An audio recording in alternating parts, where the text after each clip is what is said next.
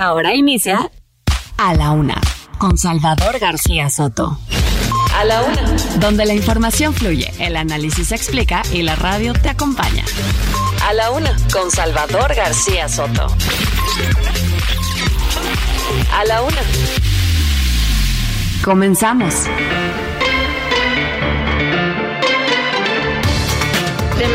Institucional te puedo decir que a quien estamos arropando y empujando es a nuestro compañero el senador Manuel Vélez.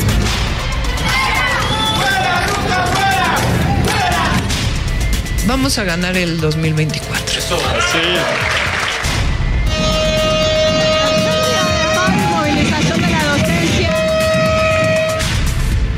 juez me acaba de otorgar el derecho de réplica. Señor presidente, usted dijo que si una autoridad se lo instruía, me daría ese derecho de réplica. La percepción ciudadana es 65% de rechazo. No vas a ganar abrazado de quien tiene 65% de rechazo.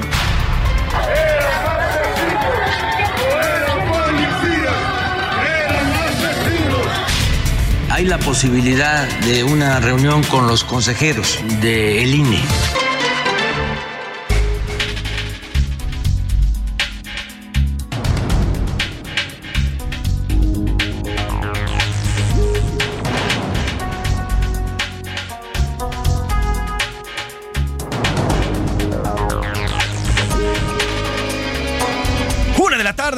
Minuto, una de la tarde con un minuto. Bienvenidas, bienvenidos a la una con Salvador García Soto en el Heraldo Radio. A nombre del titular de este espacio, el periodista Salvador García Soto, que en unos minutos estará por acá como siempre informándole, desmenuzando la noticia y además dándole los últimos detalles de todo lo que ocurre a nivel nacional e internacional. Estará ya aquí por nosotros en unos minutos. Por lo pronto le agradezco el favor de su atención. Hoy es jueves, jueves 8 de junio. Estamos ya cerrando esta semana de junio y bueno, pues entre calor, entre lluvia y entre un clima bastante loco en todo el, en todo el territorio nacional. Estamos viendo además, bueno, pues que hoy, hoy es Día Internacional de los Océanos. Hoy vamos a conmemorar este día, este día tan importante. Mire, más del 70% del planeta son océanos. Eh, se calcula que hay miles de millones de litros de agua en estos océanos y hoy estamos conmemorando precisamente a los océanos y lo vamos a hacer de la misma forma a través de la música. Así que hoy es Día Internacional de los Océanos y vamos a recordarlo través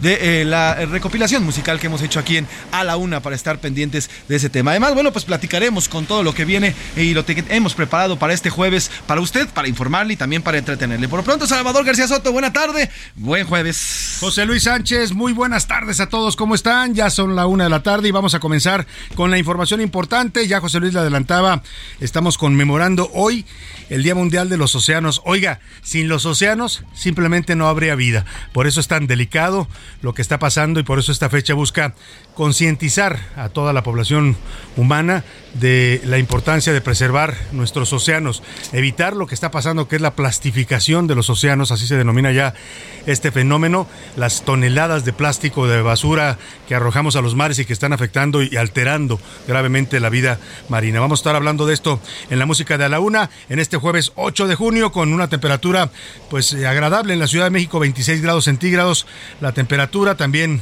también se espera una máxima de 28. Lluvias por la tarde, qué tormenta ayer por la tarde en la ciudad de México. Prepárese, prevéngase y también tómelo en cuenta porque el tráfico se altera bastante aquí en la capital de la República cuando llueve. Vamos a tener temas, ya le decía José Luis, importantes para estarle informando.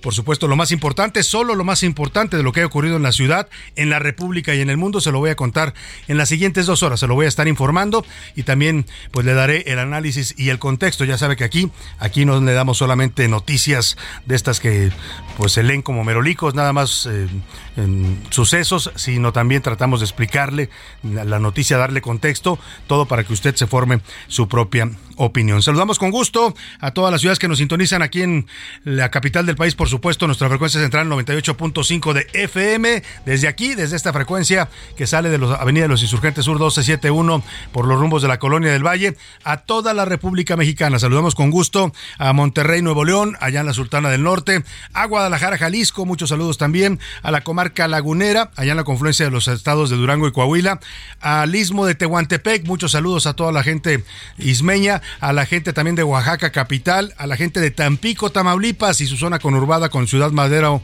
y Altamira, a la gente de Tuxtla Gutiérrez, Chiapas, muchos saludos allá en la capital chiapaneca y también capital estatal Chilpancingo Guerrero, les mandamos un saludo afectuoso, también a la gente de Mérida, Yucatán, allá en la Ciudad Blanca, los saludamos con gusto y también a Tepic, Nayarit, saludamos a esta ciudad del occidente de México. En el territorio de la Unión Americana. También saludamos a todos los paisanos mexicanos y a todos los también los estadounidenses que nos escuchan, muchos muchos de ellos también ya hablan español, así es que buscan también este este este tipo de, de, programas. Les mandamos les mandamos un afectuoso saludo eh, a la gente de, de McAllen y de Bronzeville, Texas, a la gente de San Antonio, Texas también, a Huntsville, Texas, a Airville, Chicago, los saludamos con gusto. Y por supuesto también a la gente de Cedar Rapids en Iowa y de Independence, Iowa. Vámonos a los temas que le tenemos preparados en este en este jueves, ya casi viernes, casi fin de semana, así es que hay que ponernos de buen ánimo. Unidos, la operación para mantener la unidad en Morena continúa.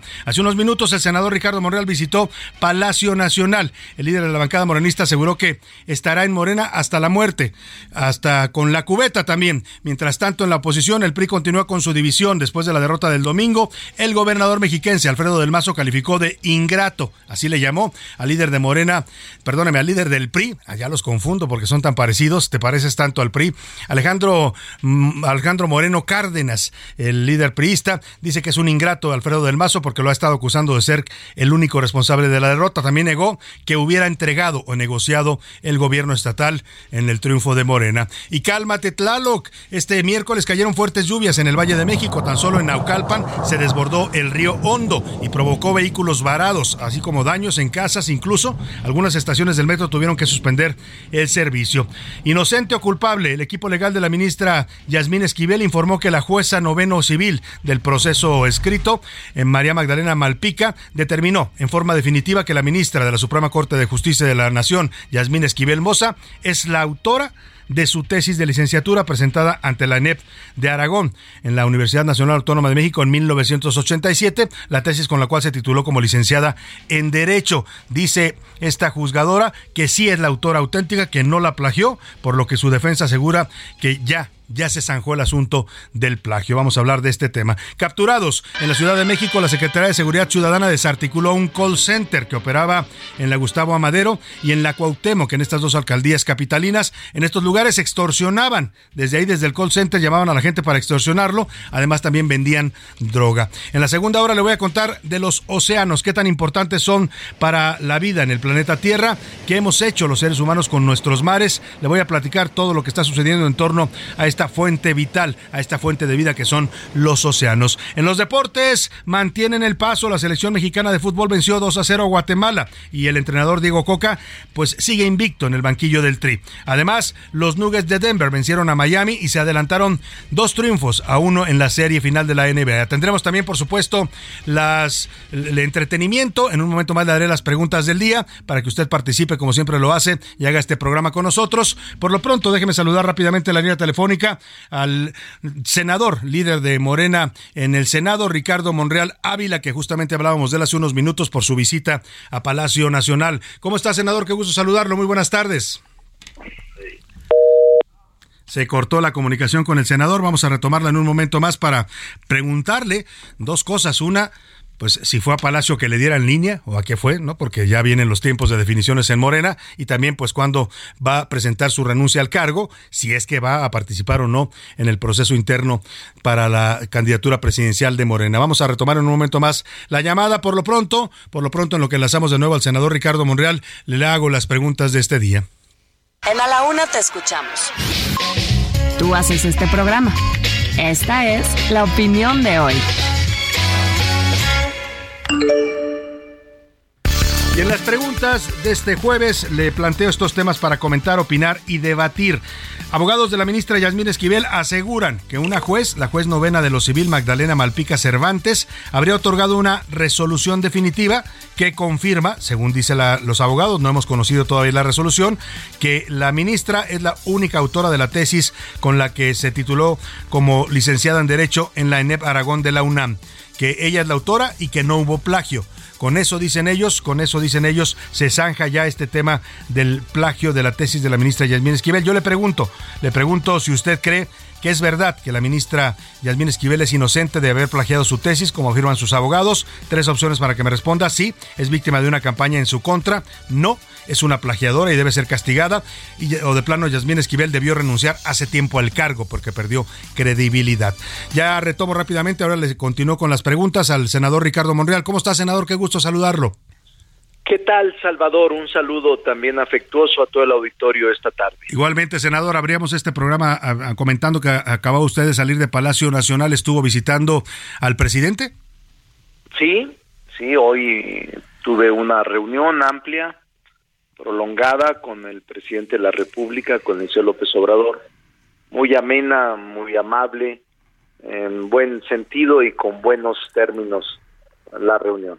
Hoy comentó sobre usted justo en la mañanera, habló de su posible renuncia, que usted mismo ayer decía que pasado el domingo podría tomar la decisión de si renuncia o no al cargo de coordinador parlamentario y por supuesto pedir licencia como senador de la República para participar en el proceso interno de Morena. Y decía el presidente que en su caso particular, pues que se iba a dialogar sobre la sustitución, sobre quién se quedaría en su lugar como coordinador parlamentario, porque dice que son pues del mismo movimiento o que son poderes autónomos, pues que eh, iban a comentar el tema. ¿Fue esto lo que platicaron hoy?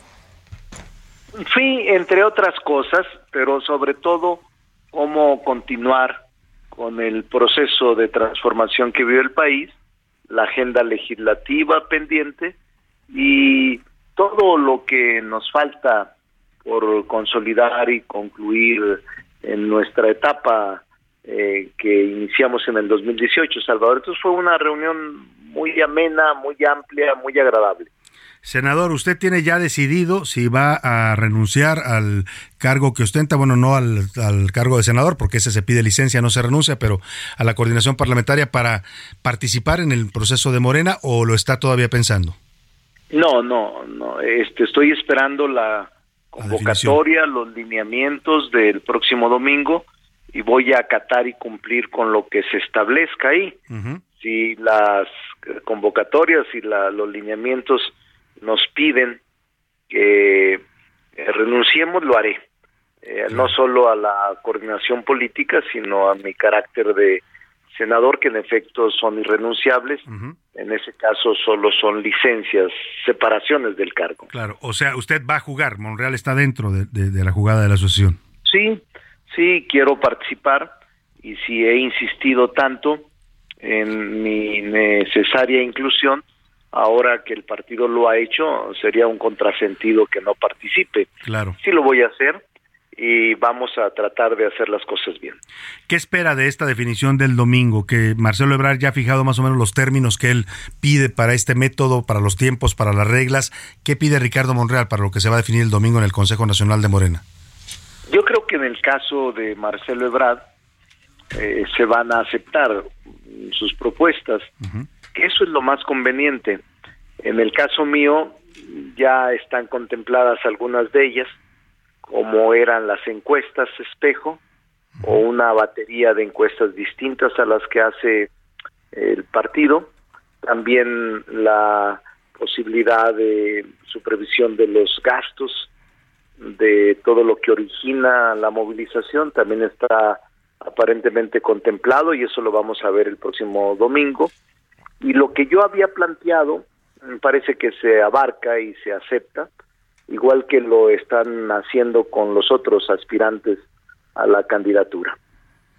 Claro. Ahora, Ricardo Morral, usted ya tuvo una experiencia con las encuestas de Morena y no fue muy buena. En 2018 usted desconoció el proceso de encuestas en el que fue electa Claudia Sheinbaum. Usted era aspirante también a jefe de gobierno, pues eh, las descalificó, dijo que no eran eh, no eran eh, confiables incluso estuvo a punto de irse del movimiento de Morena. ¿Cree que va a ser distinto esta vez? ¿Espera algo distinto Ricardo Monreal de las, del, método en Morena?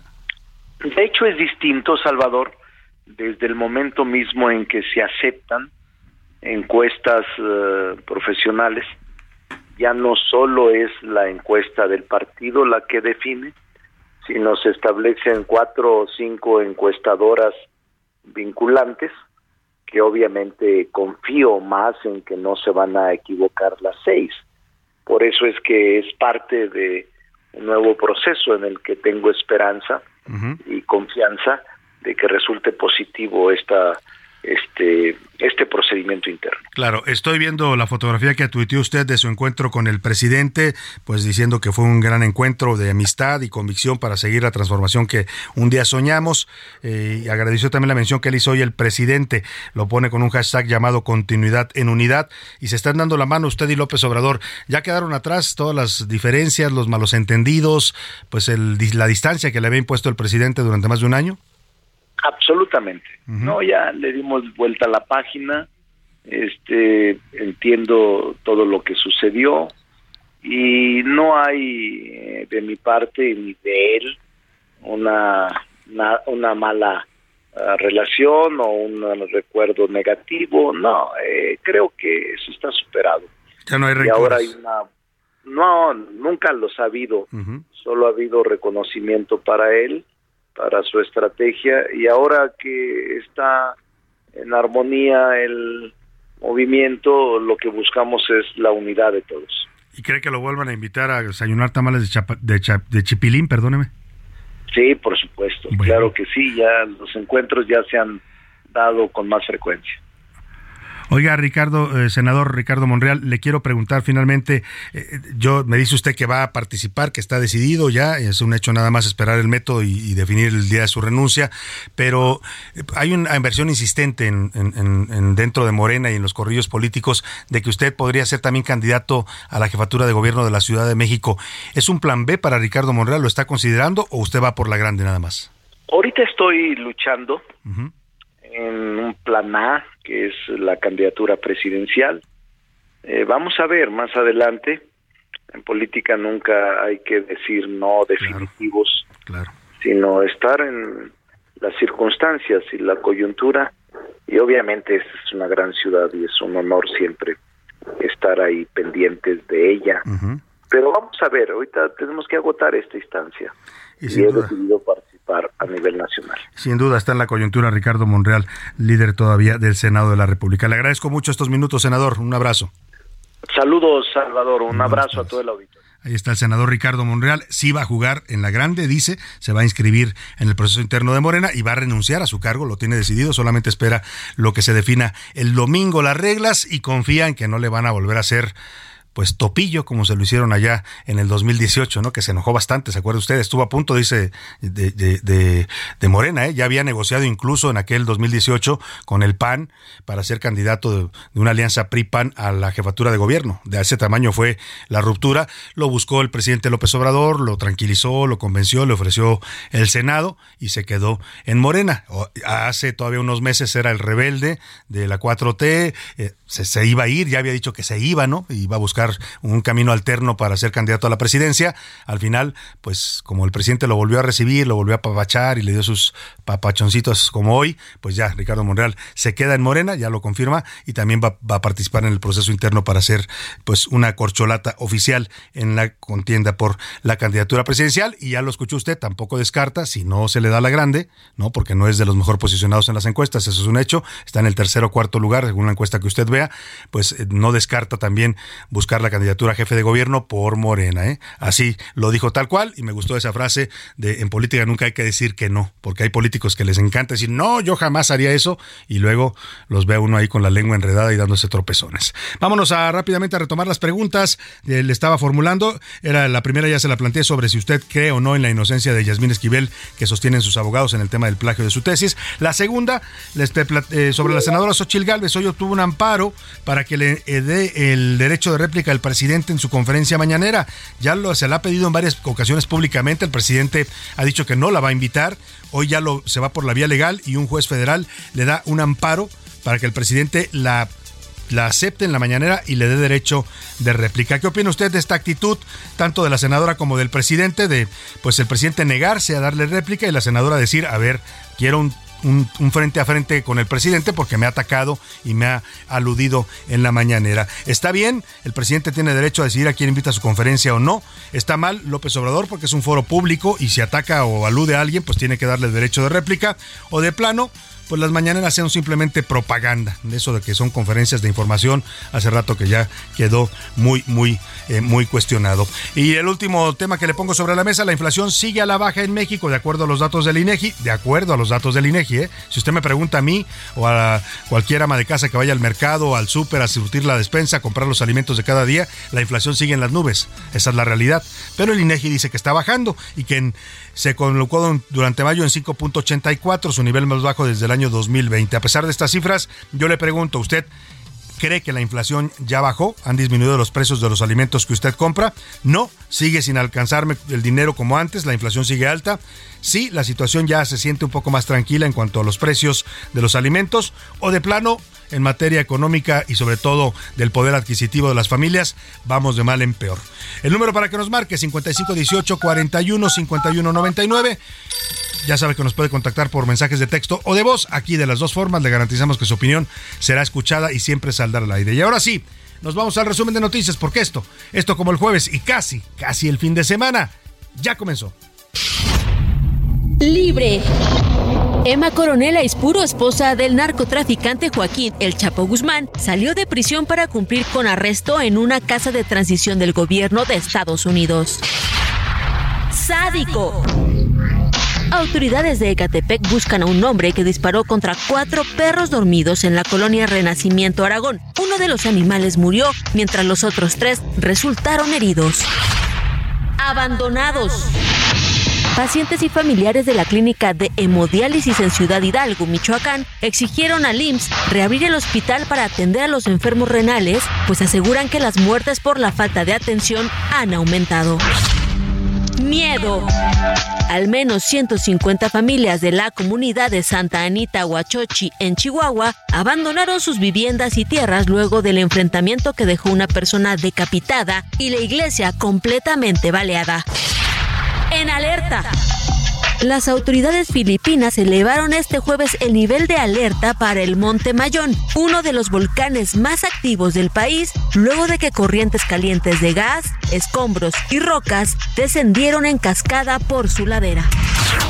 Una de la tarde con 22 minutos y nos vamos a la información en este jueves. Hablábamos hace un momento con el senador Ricardo Monreal sobre el proceso interno de Morena que se va a definir este domingo. El Consejo Nacional de Morena en un hotel de aquí de Avenida Revolución eh, van a pues reunirse 300 consejeros para definir el método. A partir de las 10 de la mañana está convocada la reunión y va a ser a morir hasta que salga el método y lo puedan anunciar y de ahí se derivarán ya pues todas las renuncias de los aspirantes presidenciales, todas, ¿eh? incluida Claudia Sheinbaum, ya nos confirman que también renunciará la próxima semana por ahí del 15 de junio está prevista la reunión de la jefa de gobierno y ahora lo que empezar, habrá que empezar a ver es quiénes se van a quedar a sustituirlos y ahí es donde está en estos momentos el jaloneo. Ya le iré comentando. Por lo pronto, el presidente López Obrador dice que pues no debe haber rupturas en Morena y asegura que habrá piso parejo para todos los contendientes. Hablamos de la necesidad de mantener la unidad para garantizar la transformación de México. Continuidad con cambio. Y es muy importante la unidad, que no haya rupturas. Y no tiene por qué haber, porque si es piso parejo, no hay dedazo. Si es el pueblo el que va a decidir dice el presidente, híjole, cómo cuesta trabajo creerle, pero bueno, es lo que afirma hoy el presidente. También dice que está ya eh, analizando a quienes va a poner en los cargos. Se vienen una serie de movimientos en el gabinete, ¿eh? porque se va a Ebrar, se va también a Dan Augusto, y hay que nombrar a Ebrar, pero también hay que nombrar subsecretarios. Por ahí se mencionan ya nombres, ahora le voy a comentar quiénes están sonando para los distintos cargos, pero así lo comenta el presidente. Eso sí lo estoy pensando.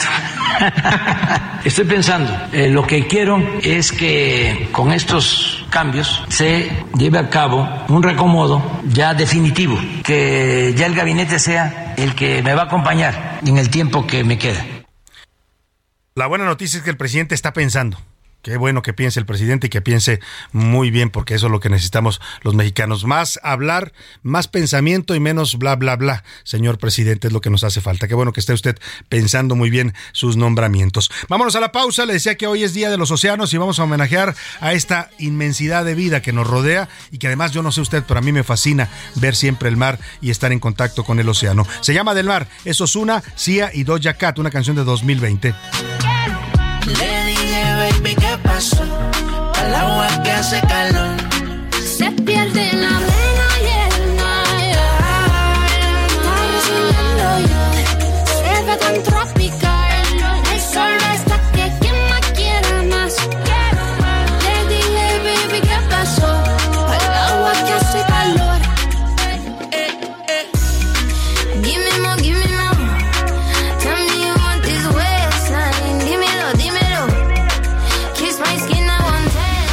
En un momento regresamos.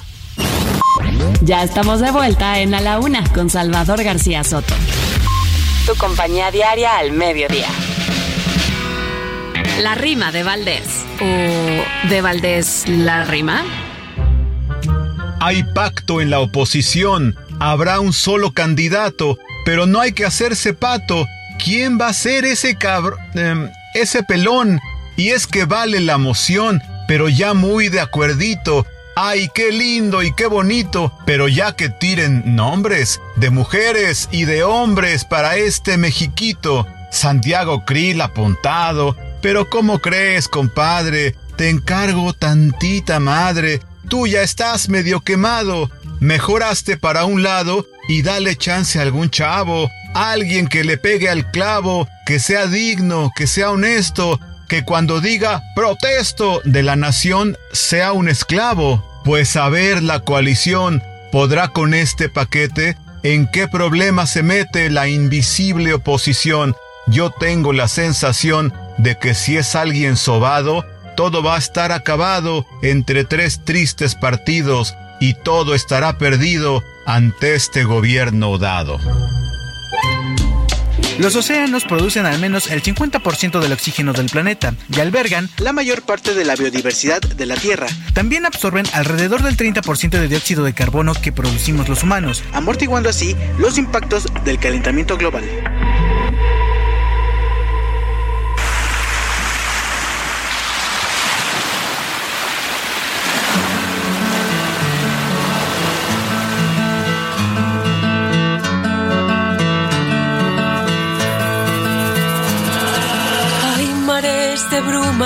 Y mares de luz. Mares que me inundan son igual que tú. Mares de peligro que nos hacen sentir vivos. Mares locos, mares puros, mares cálidos. Igual que tú, igual que tú. Mares igual que tú. Igual que tú, igual que tú. Mares igual que tú. Igual que van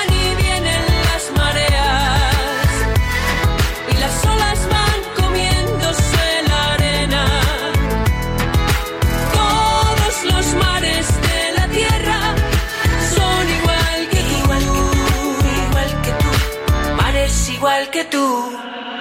Hay distintos mares, son el mismo en realidad. Desde las Malvinas hasta Gibraltar.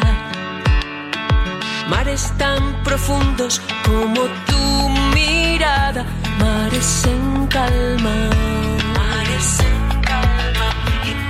Igual que tú, igual que tú. Mares igual que tú. Igual que tú, igual que tú. Mares igual que tú. Igual que vienen. Una de la tarde con 33 minutos. Estamos de regreso en A la Una y escuchando esta gran canción de Amaral, esta cantautora española, una canción de 2019, Mares igual que tú. Me gustó mucho esta frase donde dice, hay distintos mares pero son el mismo mar.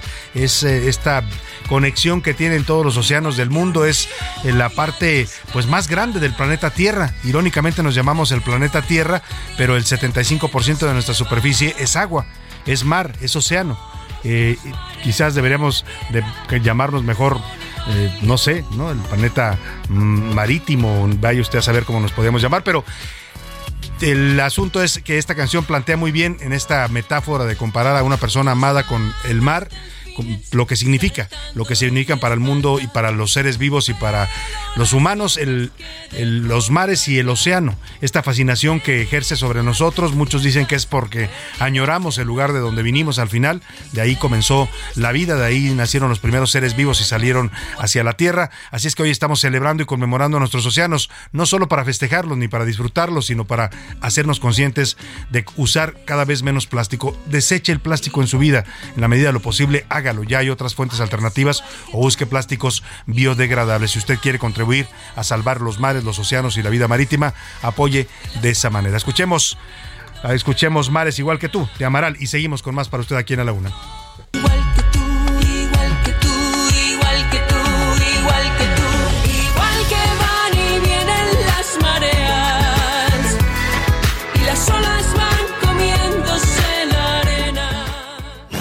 A la una con Salvador García Soto. Una de la tarde con 35 minutos. Seguimos. Hoy, hoy le preguntamos en las preguntas del día si usted cree que la ministra Yasmín Esquivel es inocente o culpable del plagio. No es que sea un tema nuevo, ya quizás le habíamos preguntado eso hace tiempo cuando estaba el escándalo. Es que hoy uno de sus abogados defensores asegura dio a conocer públicamente que la jueza noveno civil de proceso escrito, María Magdalena Malpica, habría dictado un fallo definitivo eh, a favor de la ministra Yasmín Esquivel, diciendo que no cometió plagio que ella es la autora de la tesis de licenciatura presentada para titularse en la ENEP Aragón de la Universidad Nacional Autónoma de México en 1987 como licenciada en Derecho. Las pruebas que presenta la defensa para sostener que ella es la autora de esta tesis y que no la plagió consisten en dictámenes en materia documentoscopia, de documentoscopía, grafoscopía, análisis de lingüística y hermenéutica, hermenéutica, así como línea del tiempo. Esta declaración judicial que, insisto, sostiene el abogado. Todavía no tenemos la confirmación de, los juzgados, por este vamos a buscar también nosotros esta confirmación eh, para que saber si sí es este fallo real, el que anuncia el abogado Yasmín Esquivel. Determina que eh, la ministra es la legítima titular de los derechos morales y patrimoniales de su tesis de, de conformidad con el artículo 123, apartado A. El que va a escuchar ustedes son los abogados Alejandro Romano y Eduardo Andrade, ambos especialistas en legislación universitaria. La autora de la tesis cuestionada es Yasmín Esquivel Moza y por tanto que ella es la legítima titular de los derechos de autor de la citada obra intelectual, por lo que nadie, nadie más puede ostentarse como autor de la misma. El asunto queda, decimos jurídicamente, sin materia. Ya no hay nada que revisar, no se puede analizar lo que ya está resuelto en una sentencia firme. La única decisión posible que puede tomar este Comité Universitario de Ética, que insisto otra vez, porque lo he dicho una y mil veces, no tenía facultades, no había dispositivos legales está lo que dicen los abogados, Eduardo Andrade, y también que alguna vez conversamos en este espacio con él, es uno de los defensores, Eduardo Andrade, que fue, es hermano también de, de Sergio Andrade, este eh, ex manager de Gloria Trevi. Eh, bueno, pues ahí, aquí conversamos también, es uno de los defensores de Yasmín Esquivel. Mire, Vamos a confirmar esta noticia que ellos dan a conocer sobre este fallo de la judicial, pero por lo pronto la UNAM no ha respondido a, esta, a estas declaraciones de los abogados, pero curiosamente la UNAM está subiendo en estos momentos en su cuenta oficial de Twitter, eh, UNAM eh, MX, eh, pues está esta, esta frase, está recordando que justo hoy es el Día Mundial contra la Falsificación y la Piratería. Dice textual el tuit que sube la UNAM. La UNAM conmemora hoy, 8 de junio, el Día Mundial contra la Falsificación y la Piratería. Es todo lo que dice. Pues al buen entendedor, pocas palabras, ¿no? Me parece que es una posición muy poco clara, o más bien al buen entendedor, pocos tweets. Ahí están de algún modo respondiendo a esto que afirman los abogados de Yasmín Esquivel. Yo le pregunté hoy qué piensa usted, ya nos dará usted su opinión y también la podremos escuchar al aire. Por lo pronto, vámonos a la inflación a la inflación. Hace, hace rato también le preguntaba y también es de las preguntas que le formulamos hoy. Pues si usted ha sentido esto que dice el INEGI, llevamos varios ya reportes del INEGI en los últimos mm, meses que nos dice que la inflación está bajando que cada vez está más disminuyendo, que ya pues está controlándose este fenómeno inflacionero que nos golpeó tan fuerte a los mexicanos, a todo el mundo, pero en particular a los mexicanos. En ningún país subieron tanto los alimentos como en México, ¿eh? Llegamos a niveles de inflación del 14%. Eso no se vio ni en Estados Unidos ni en ningún otro, ningún otro país, porque aquí, además del, sí, la crisis del COVID y, la guerra en Ucrania, todo lo que decían en el gobierno que era culpa de factores externos, pero también hay factores internos que el gobierno no ha querido reconocer. Y tal vez por eso, aunque el INEGI dice que baja la inflación, pues nosotros la seguimos sintiendo.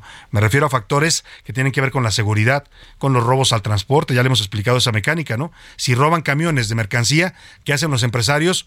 pues mire, lo dan por perdida la mercancía, que luego la van a encontrar usted en el mercado negro. Pero ¿sabe qué hacen? Para recuperar esa pérdida, pues nos aumenta a nosotros el precio de los productos. ¿Qué hacen los productores de aguacate si los está extorsionando el crimen organizado para poder sacar su producción de Michoacán? Pues le ponen un, un, dólar más de precio al aguacate y nos lo cobran a nosotros los mexicanos. ¿Qué hacen los productores de limón? Lo mismo todos los productores que están siendo extorsionados por el crimen organizado y que el gobierno no hace nada para evitarlo, nos cargan a nosotros el costo de lo que ellos le tienen que pagar al crimen organizado. Tal vez por eso la inflación no baje tan de manera tan real como lo dice el INEGI. Hoy el INEGI informa que nos va a decir ahora Verónica Reynolds que por el tercer o cuarto mes consecutivo tenemos una disminución en el índice inflacionario.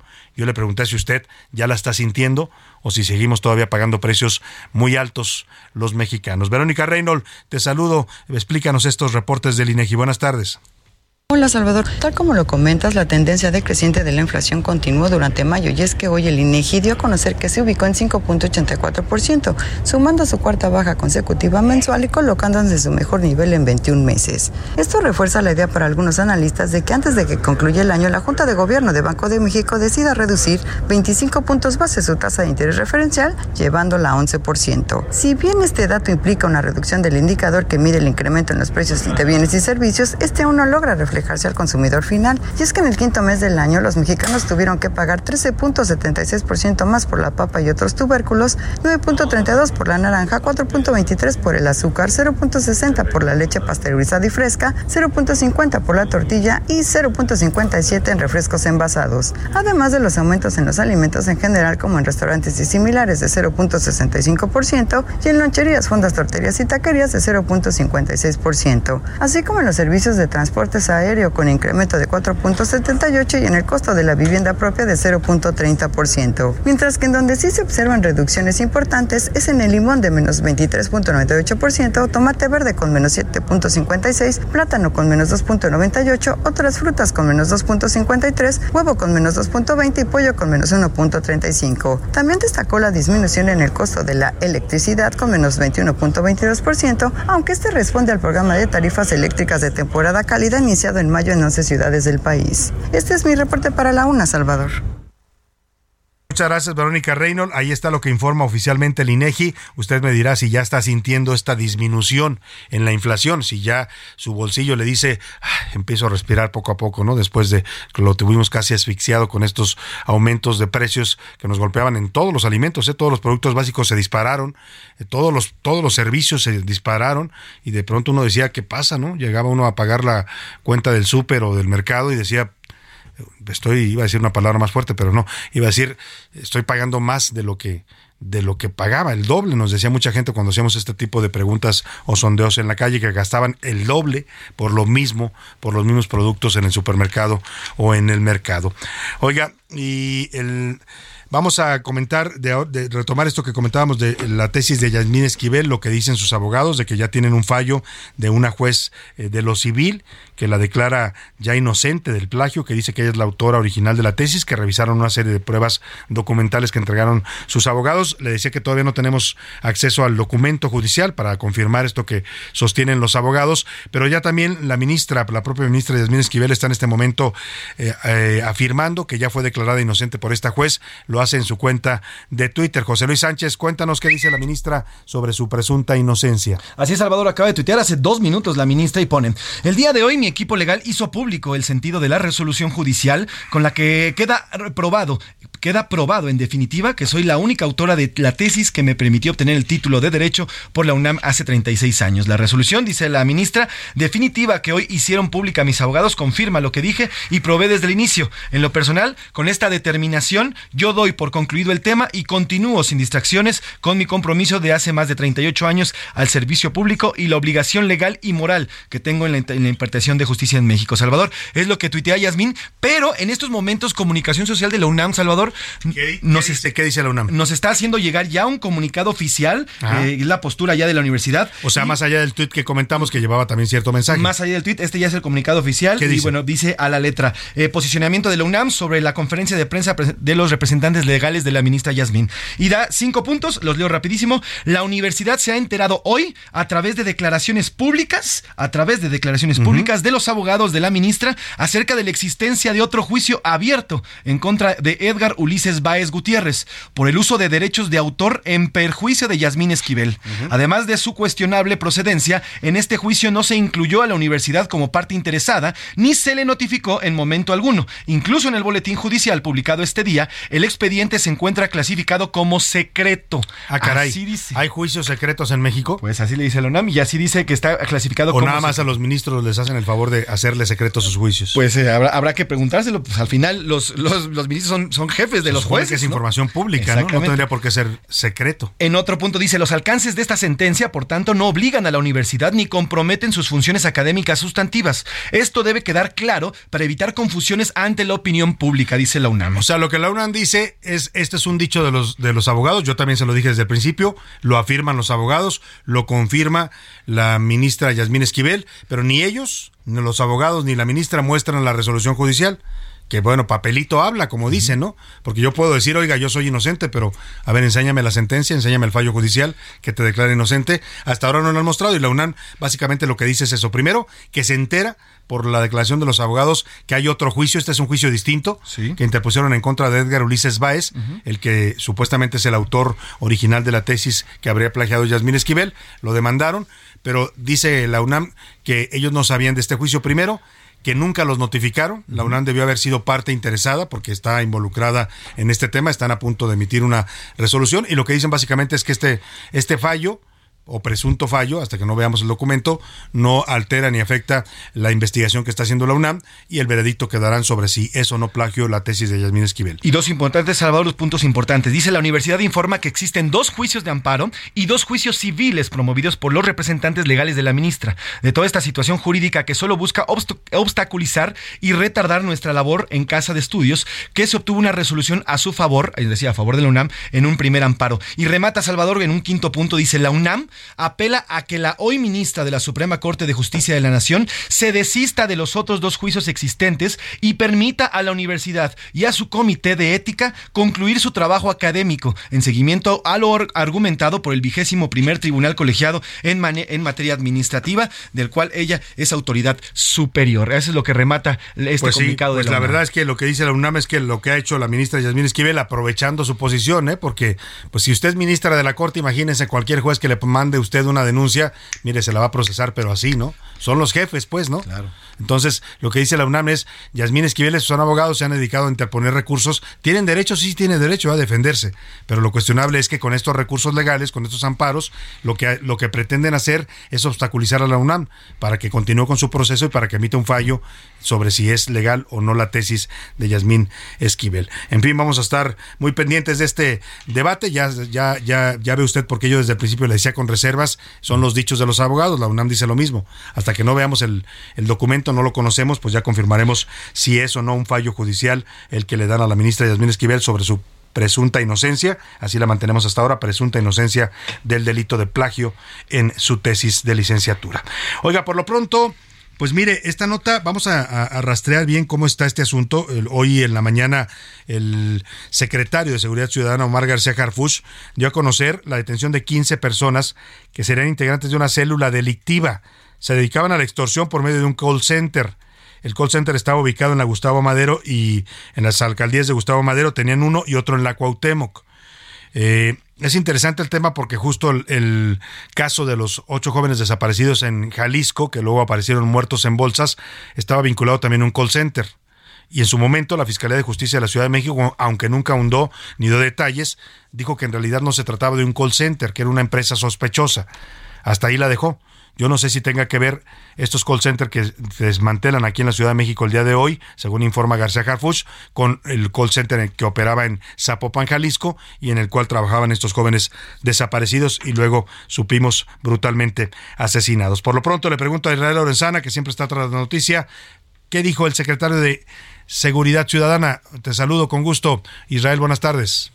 Gracias, Salvador. También es un gusto saludarte esta tarde. Pues fíjate que el secretario de Seguridad Ciudadana, Omar García Harfuch, en conferencia de prensa, dio a conocer la detención de 15 sujetos, los cuales se dedicaban al fraude y a la extorsión. Todo esto, Salvador, como parte de las acciones de alto impacto de la Secretaría de Seguridad Ciudadana y en seguimiento a un grupo delictivo generador de violencia vinculado con las extorsiones, el fraude y la distribución de droga. Se ejecutaron 10 órdenes de cateo en las alcaldías Gustavo Amadero, Cuauhtémoc, donde pues fueron detenidas estas 15 personas. Además se cerró un call center utilizado para extorsionar y engañar a la ciudadanía. Pues Salvador, esto fue en coordinación con la Fiscalía, la Guardia Nacional, que se pues realizaron los despliegues operativos en los que se aseguraron más de 70 kilos de droga, dosis de cocaína, armas de fuego, cartuchos y dinero en efectivo. Estos sujetos, Salvador, pues ya quedaron a disposición del Ministerio Público, quien va a determinar su situación jurídica. Esto lo dio a conocer el secretario de Seguridad Ciudadana, Omar García Harfuch, en conferencia de prensa el día de hoy. Esta madrugada se ejecutaron 10 órdenes de cateo con la Fiscalía General de Justicia de la Ciudad de México en las alcaldías Gustavo Amadero y Cuauhtémoc. Esto permitió detener a 15 integrantes de esta organización, además de inhabilitar un call center utilizado para extorsionar y engañar a la ciudadanía. Pues Salvador García Soto, la información que yo te tengo. Gracias Israel Lorenzana, pues vamos a a sondear y a investigar también si hay alguna conexión entre este call center, bueno, que en realidad estaba disfrazado de call center, pero era un tema de crimen organizado, desde ahí extorsionaban a personas en llamadas telefónicas eh, y en donde además encontraron drogas también. ¿no? Pues si tiene algo que ver con el call center de Guadalajara o son, mm, son casos distintos. Ya se lo estaremos reportando cuando tengamos la información confirmada. Por lo pronto, pues Xochitl Gálvez insiste. Mire, dice el presidente que él es necio, pues dice Xochitl Gálvez, para un necio, una más necia, ¿no? Y parece que está decidida a que el presidente le dé derecho de réplica. No tendría, estar, no tendría que estar insistiendo tanto, ni siquiera buscando un amparo, porque el derecho de réplica está regulado en la ley, ¿eh?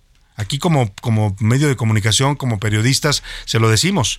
Si alguien, por lo que decimos aquí al aire, se siente ofendido, se siente lastimado, siente que no dijimos algo que es verídico en su persona, ¿eh? en su persona, evidentemente, eh, pues tiene derecho a pedir réplica, ¿no?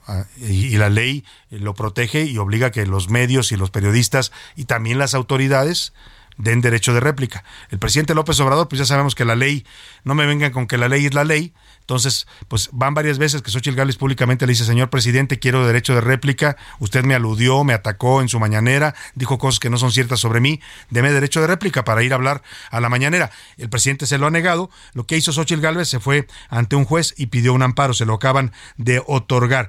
Hoy lo anunció así, que un juez eh, federal le da un amparo definitivo para que el presidente la reciba en la mañanera y le otorgue su derecho de réplica al que tiene derecho por ley.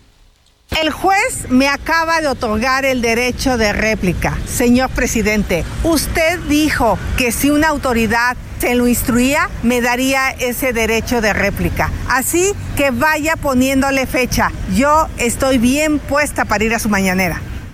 Y ya le contestó el presidente, hoy por la mañana le preguntaron si le iba a dar derecho de réplica con base en esta orden judicial a Xochil Gálvez, y yo insisto, como el presidente piensa que la ley es la ley, ¿no? que las leyes son sus sus, sus, decisiones, ¿no? Iba a decir otra cosa, eh, pues ya le dijo que no, que le haga como quiera y que si quiere se invente sus propias mañaneras, que no la va a recibir que ellos tengan su mañanera a las 7 de la mañana, que esté ahí, que invite a, a Marco Cortés, a Krill, a Claudio X González, que es el jefe de jefes ahí.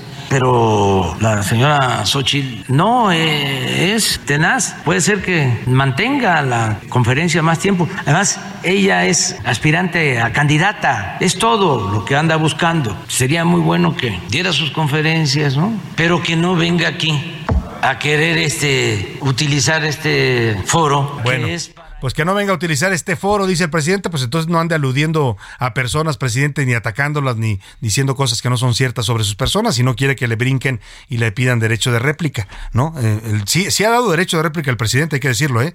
Sí se los ha dado a varios periodistas que han sido aludidos, les ha dado la oportunidad de ir a dar su versión. Recuerdo el caso de Julio Hernández Astillero, que fue a dar su derecho de réplica. ¿Por qué no quiere recibir a Xochitl Gálvez? Pues quién sabe, a lo mejor le tiene miedo, no sé, ¿no?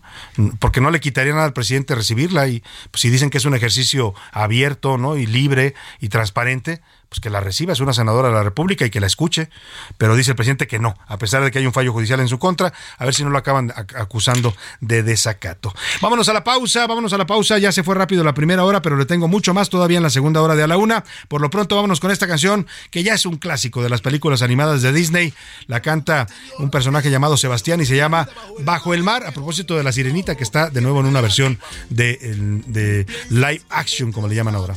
Las algas más verdes son y sueñas con ir arriba. Gran equivocación. No ves que tu propio mundo no tiene comparación. ¿Qué puede haber allá afuera que cause tal emoción? Bajo el mar, bajo el mar. Vive serena, siendo sirena, eres feliz. Ellos trabajan sin parar y bajo el sol para variar, mientras nosotros siempre flotamos bajo el En un momento regresamos. Ya inicia la segunda hora de A la Una con Salvador García Soto. A la Una, donde la información fluye, el análisis se explica y la radio te acompaña. A la Una con Salvador García Soto. A la Una. Comenzamos. Los océanos que rodean a México son el Pacífico y el Atlántico. Esta gran extensión oceánica le concede a nuestro país una amplia variedad de ecosistemas y especies para la actividad pesquera, la cual representa una fuente importante de ingresos para las familias mexicanas.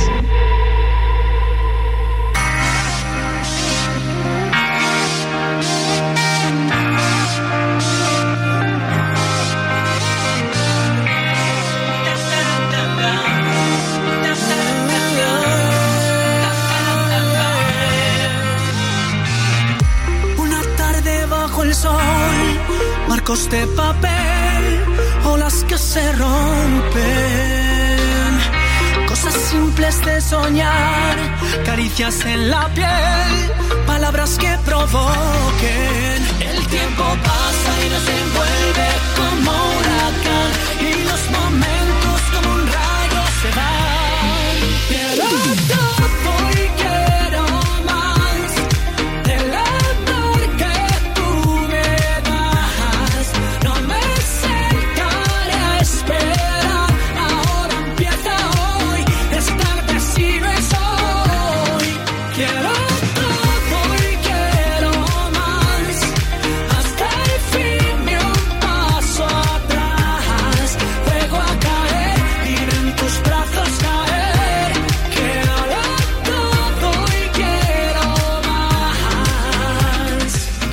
son las 2 de la tarde en punto en el centro de la República y los saludamos con mucho gusto. Estamos iniciando a esta hora la segunda hora de a la una y también ya la tarde de este jueves, jueves 8 de junio. Vamos a tener mucho más información para compartirle todavía, historias, noticias, entrevistas. Vamos a platicar más adelante con la senadora Lili Telles, aspirante a la presidencia de la República, por todas estas declaraciones que ha estado haciendo. Ayer hizo una dura autocrítica en contra de la alianza opositora. Dijo que, pues señores, hay que ser críticos con uno mismo y hay que reconocer que estamos, estamos en la lona. Así lo reconoció la propia Lili Telles en cuanto a la alianza Va por México. Vamos a platicar con ella más adelante. Tendremos también, por supuesto, más historias que compartirle. Vamos a estar eh, llevándole información sobre hechos importantes en esta segunda parte.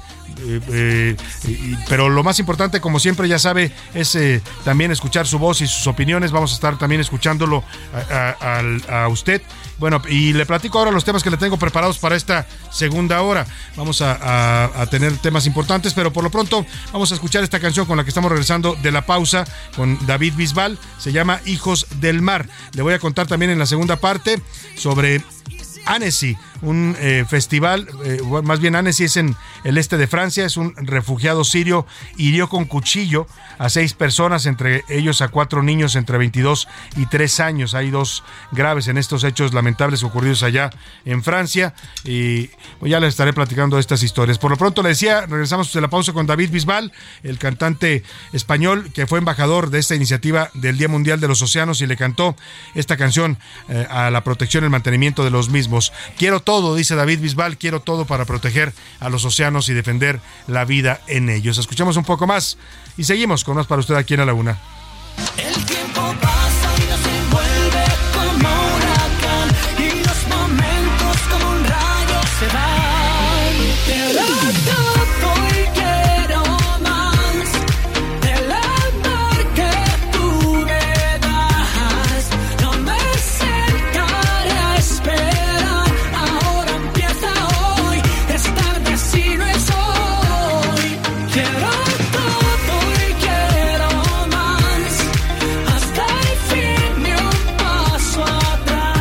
Está, vámonos, vámonos rápidamente. Vamos a escuchar más adelante reportes importantes. Ya le decía, vamos a conversar también con la senadora Lili Telles para ver qué nos cuenta sobre todo, pues es todo este movimiento, eh, los cuestionamientos que hay a la alianza opositora, porque, oiga, Morena ya prácticamente eh, la próxima semana arrancan su contienda, ya están renunciando los aspirantes.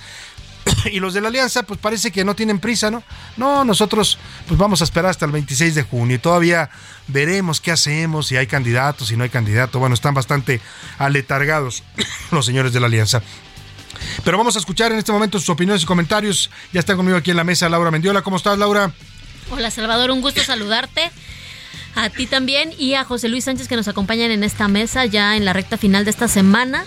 Y pues la verdad es que con un jueves picadito de información, con un jueves en la verdad en la que pues no nos sorprende la decisión de la juez en el caso de la ministra y tampoco nos sorprende pues la decisión de Monreal en el caso de pues quedarse en las filas de Morena. Ya veremos qué pasa el domingo, Salvador, después del Consejo de Morena de esta sección extraordinaria. Ya veremos cómo pinta el panorama para los aspirantes al 2024. Sin duda, veremos definiciones importantes ya la próxima semana.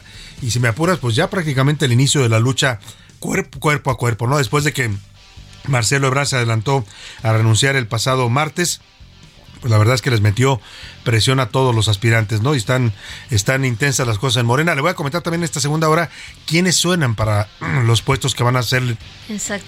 liberados por los aspirantes que van a renunciar Los nuevos para irse a la a contienda. secretarías Así es. Hay varios, hay varios nombres interesantes que están ya sonando para estas posiciones. José Luis Sánchez, ¿cómo estás? Buena tarde. Salvador García Soto, Laura Mendiola, ¿cómo están? Bonito jueves, ya a punto de cerrar eh, la semana, a punto de cerrar el viernes. Oigan, eh, para todos aquellos, hay muchas dudas, Salvador, porque este, este sábado 17 de junio, eh, en las escuelas han convocado a reuniones, es- va a ser un sábado. Y hay muchas, eh, digamos, muchas dudas porque los padres de familia no saben si es obligatoria o no. Este sábado, este sábado que les digo, el 17 de ¿Para junio. qué están convocando? Va a ser comienza ya este plan antidrogas que ha implementado la Secretaría de Educación Pública y también la Secretaría de Salud. Recuerden que a partir de la entrada del fentanilo y esta crisis que hay con el fentanilo, bueno, pues el gobierno federal implementó ya una campaña para instruir a los jóvenes y a los padres de familia y evitar el consumo de drogas. Entonces, a partir de este sábado hay una convocatoria para que las niñas, los niños y los padres de familia acudan a las escuelas para ilustrarse, para conocer sobre el tema de las drogas. Ojo, no es obligatorio, porque muchos padres de familia piensan que es obligatorio y que puede tener repercusiones en los niños si llegan a faltar. No es obligatorio, pero eso Pero es, es importante que vayan. Exacto. Ahora, me llama la atención que lo hayan hecho en sábado. Bueno, lo- tal vez para no complicar a los padres de familia, que muchos de ellos trabajan, no complicarles un día laboral. Pero bueno, eh, la verdad es, interes- una, es una buena iniciativa. Si me apuras, yo creo que debiera ser obligatorio, ¿no? Yo también creo, O sea, ¿eh? es un tema de la mayor urgencia, ¿no? Evitar que nuestros niños caigan en contacto con este tipo de drogas tan letales. Me parece que sí debiera ser incluso obligatorio que fueran estas juntas. Sí, justo Salvador, por ejemplo, con este tema de la música de Peso Pluma y otros personajes que le estamos escuchando y que habla precisamente de drogas y todo, y están hable y hable. Que Eso es lo- celebran a las drogas, a los narcotraficantes. ¿no? Al uso de armas. Y los, chav- los chavitos, los niños, las niñas están bombardeados de eso en la radio, en las redes Claro. sociales y demás, y es solamente lo que escuchan. Y estas campañas definitivamente sí pueden servir, pues como, pues por lo menos una contraparte a todo lo que reciben estos Sin jóvenes. duda alguna. Vamos a estar comentando, por supuesto, estos temas. Por lo pronto es momento de lanzar la pregunta en este espacio. ¿Qué dice el público? Y tenemos muchos comentarios, Salvador, y agradecemos todos y cada uno de ellos. Nos dice por acá, Salvador, buenas tardes. Eh, sobre el tema de la ministra Yasmín, la única que está mintiendo es ella. ¿Cómo le van a decir sus propios trabajadores que no tiene la razón? Sí, es la mera, la mera, mera, mera jefa. Saludos, Salvador, a ver quién le crea a la ministra. Nos dice Bueno, por acá pues ahí está. el señor Samuel. Ahí está, yo digo, yo insisto, papelito habla, todavía no, no, no han exhibido el, el documento oficial donde esta juez dice que es inocente la ministra Yasmín Esquivel del plagio. Sí, así es. Nos dice, hola Salvador, buenas tardes. Eh, saludo a todo el equipo. Es triste, la ta- eh, es, es triste que tantas personas haya eh, desaparecidas en Jalisco y nadie haga nada. El presidente López Obrador y el gobierno solo se preocupan por seguir el poder. Están peleándose y están más preocupados por quién va a su- suceder al presidente, quién va a suceder a tal, a cual y demás, pero se olvidan de lo que está ocurriendo. Por ejemplo, aquí en Jalisco nos dicen desde precisamente es de Guadalajara la señora María Elena. Tiene toda la razón, ¿eh? Y también es, eh, es un tema que los jaliscienses deberían exigir, exigir más. Es, es, un, es un tema bastante grave, le decía yo, y Jalisco ocupa de los primeros lugares en materia de desaparición de personas a nivel nacional. Es un tema bastante delicado que yo coincido con usted, no se lo toma en serio ni el gobernador o el gobernador de plano dice pues que no puede, ¿no? Porque eso es un tema federal y el gobierno federal pues también deja abandonados a la gente a su suerte. Hay hay datos preocupantes allá en Jalisco donde acaba de ocurrir este caso, en este caso de los jóvenes empleados del call center. ¿Cuántos desaparecidos hay en Jalisco, José Luis? Fíjate, eh, tan solo en el gobierno de Enrique Alfaro hay 6.419 personas registradas como desaparecidas. Desde 1964 a la fecha, Salvador, solamente en eh, Jalisco hay reportadas 13.600 personas como desaparecidas. 13.600. Eh, 13.600, nada Creo que es el segundo tercer Es, lugar a nivel ahorita nacional. es el, el segundo lugar eh, y bueno, pues ya en un convenio de, de los 60 está en cuarto lugar Jalisco en este aspecto. En, en desapariciones. Exactamente. Nos dicen por acá, saludos Salvador, muy buenas las eh, cápsulas del medio ambiente y del océano el día de hoy, pero también hay que agregar otras, eh, otro tipo de recomendaciones como evitar tirar plásticos, evitar tirar cualquier tipo de basura cuando vamos a hacer turismo a los mares, en fin, siempre cuidar a todos los que vivimos en este planeta, nos dicen. Y por acá. evitar también no solo tirar los plásticos, los plásticos puede usted tirarlos a la basura. El problema con los plásticos es que lo que hacen las autoridades cuando usted tira un plástico a la basura, pues lo llevan a un tiradero, a veces al aire libre, a veces eh, lo depositan dentro de la tierra y ese plástico invariablemente va a terminar en los mares porque los aguas se lo llevan y eso hace que pues los océanos estén llenando de plástico. Lo ideal lo ideal y lo que empezamos a deber hacer cada uno de nosotros es no consumir plástico, evitar el consumo de sobre todo el plástico de un solo uso. Esas bolsas que le daban en el supermercado, ya lleve usted sus propias bolsas, no hay por qué usar bolsas de plástico, los eh, los popotes los puede pedir que sean reciclables o no usar popote también es una opción en algunos casos, ¿no? O si va a consumir plástico, asegúrese que le den plástico biodegradable que también ya existen. También depende de nosotros cambiar nuestros hábitos, ¿no? Sí, también tiene mucho que ver el tema de la pesca. Ahorita vamos a presentar este reportaje, Salvador, el tema de la pesca furtiva. También está terminando con, con los océanos. Por acá nos dice el señor Castañeda, sí, en efecto, ya hay una baja, pero en el poder adquisitivo, porque los, porque los precios en el mercado siguen totalmente hasta arriba. Saludos, Salvador. Nos Pues dice por sí, acá el es señor lo que le decía, Castañeda. hay como un desfasamiento entre lo que dice el INEGI y lo que está sintiendo todavía la gente en su bolsillo a la hora de comprar los alimentos. La señora María, María Magdalena lo dice Salvador, si la ministra fuera inocente, no habría aplicado toda una serie de estrategias legales para evitar que hubiera una investigación. Lo hubiera dejado correr. Al final, el que nada, el que nada debe, nada y teme. hubiera dejado que la UNAM diera su fallo y su veredicto, que es la una institución que le otorgó el título y tiene derecho de decir si es o no eh, pues plagio lo que ocurrió en esta tesis de Yasmín Esquivel. Nos dice el señor Juan Antonio. Saludos, Salvador. Sobre el tema de la ministra, yo no entiendo cómo es que sigue ahí. Eh, mientras son peras o son manzanas, si es eh, inocente o si es culpable, debió de haber solicitado por lo menos licencia, esperar fuera de la Suprema Corte el proceso y ya en caso que se declarara la inocencia, regresar a su puesto. Pero mientras, en cualquier país hubiera sido motivo de renuncia. Saludos, Mire, muchos dicen que sigue ahí por falta de dignidad y de vergüenza. Ella dice, y es la explicación que, que se le ha escuchado, que sigue ahí porque el presidente se lo pidió. Así tal cual, ¿eh? El presidente le dijo que no renunciara, que ellos la respaldaban y la sostenían. Y ahí sigue la ministra, haciéndole caso al presidente. Salvador, nos dice por acá la señora Sofía. Salvador, hoy el, el- el peso sigue costando un lo mismo que el blanquillo, dice por señora Sofía, sigue costando un huevo. Pues, O sea que el acá. peso vale huevo, más o Exacto, menos. es un huevo. Nos dice por acá, saludos, Salvador García Soto, me encanta tu programa. Hoy sobre el tema de las mañaneras, Xochitl tiene el derecho tanto como cualquier ciudadano que puede entrar a Palacio Nacional porque es un lugar al cual pertenece todos los mexicanos. El señor. López Obrador no es dueño de Palacio O Nacional sea, ni de las incluso si mañaneras. ella va y pide, pide acceso con Jesús Ramírez, el vocero, de- de- debían de darle el acceso, ¿no? Como cualquier ciudad- ciudadano se puede acreditar para participar en la mañanera. Eso es lo que dicen que es un ejercicio abierto y transparente. La realidad es que es más controlado. No vamos a, no, eso no lo veremos. No, no lo veremos No, no lo nunca. vamos a ver. y el presidente, pues no le gusta, no le gusta. Le- Yo creo que les tiene miedo, ¿no? Porque te acuerdas que no fue a la, Pues es a la que Belisario Domínguez. Pues es que él Que sabe, o porque, sea, uy, qué miedo, le- me van, a, me van a faltar el respeto, dijo, ¿no? ¿Dónde está el López Obrador, aquel que, bueno, todavía el que injuria y lanza, lanza acusaciones contra todo el mundo? ¿Por qué tiene miedo que una senadora vaya y le, le hable de frente? pues porque él, hace- él decía en su mañanera que no le va a dar su foro. No, Pues, es su foro, Eh, bueno, su Laura, espacio. Pero lo que está pidiendo ella no es que le preste su foro, está pidiendo que la deje ir a responder a las la alusiones réplica. personales que él hizo, so- él hizo sobre su persona, ¿no? Entonces, pero para él, él como lo ve, es decir, yo te estoy dando mi mañanera para que vengas a atacarme, pues ni Claro. que estuviera loco, ¿no? Y hay otro tema aquí, Salvador, porque justamente es lo que hace Spin, por ejemplo, cuántas de la, cuántas informaciones o datos se emiten en la mañanera que no son verdaderos.